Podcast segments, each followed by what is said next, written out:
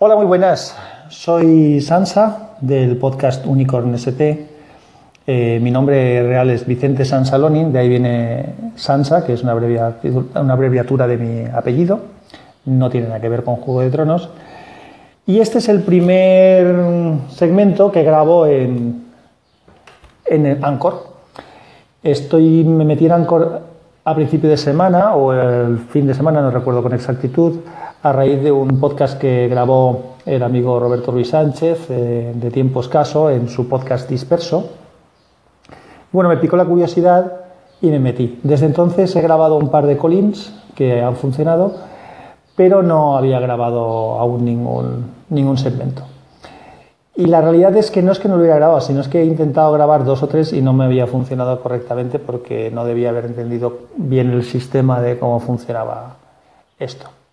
Y a partir de aquí es donde creo, había pensado inicialmente decir las cosas que me gustaban de Anchor y luego algunas pegas, pero creo que lo voy a hacer al revés.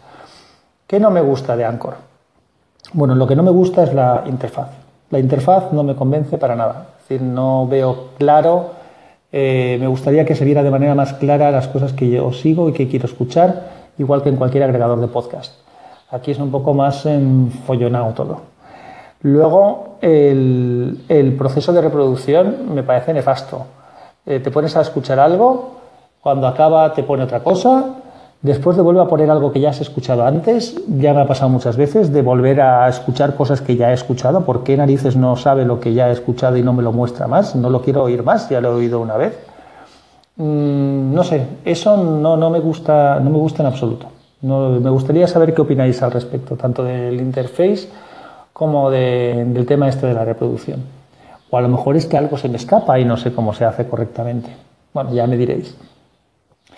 Pero, ¿qué me gusta? Pues me gusta mucho lo de la interacción, lo de los calling, lo de las llamadas, me parece muy interesante. Mm, proporciona una capacidad de interacción que, creo que es, buena, que es conveniente, que es chula, que da un feedback que, que puede ser muy útil. Y bueno, también tiene el riesgo de que, de que esto se sature. Es decir, tanto el tema del calling como el poder compartir música y demás, pues puede hacer que, se convierta como el, equivalente a los memes de, un canal de WhatsApp, ¿no? de, que, de que nos saturemos un poco. Pero bueno, bien utilizado y con criterio, me parece muy interesante. ¿Para qué lo puedo utilizar yo? Pues le he, estado, le he estado dando un par de vueltas. Desde luego, como no acabe de hacerme con la interfaz, no lo usaré mucho.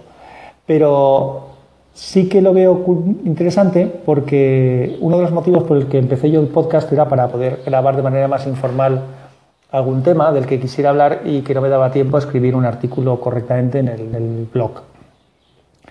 Lo que pasó es que cuando yo empecé mi, podcast, eh, pues bueno, pues lo intenté cuidar un poco, no, digo que lo consiga, pero lo, lo intento. Y entonces el ritmo de grabación es más lento del que a lo mejor sería. Y esto, pues al ser más informal, puede puedes hacer una cosa más corta y, bueno, eh, para ahí puede ser útil. Y también para conseguir ese feedback que comentábamos que proporcionan los Colin, que incluso eh, igual intento combinar el podcast normal con esto para que la gente que siga el podcast pues anime a, lo mejor a, intervenir por aquí y a, contar cosas. Pero bueno, eso tengo que ir viendo cómo, cómo funciona.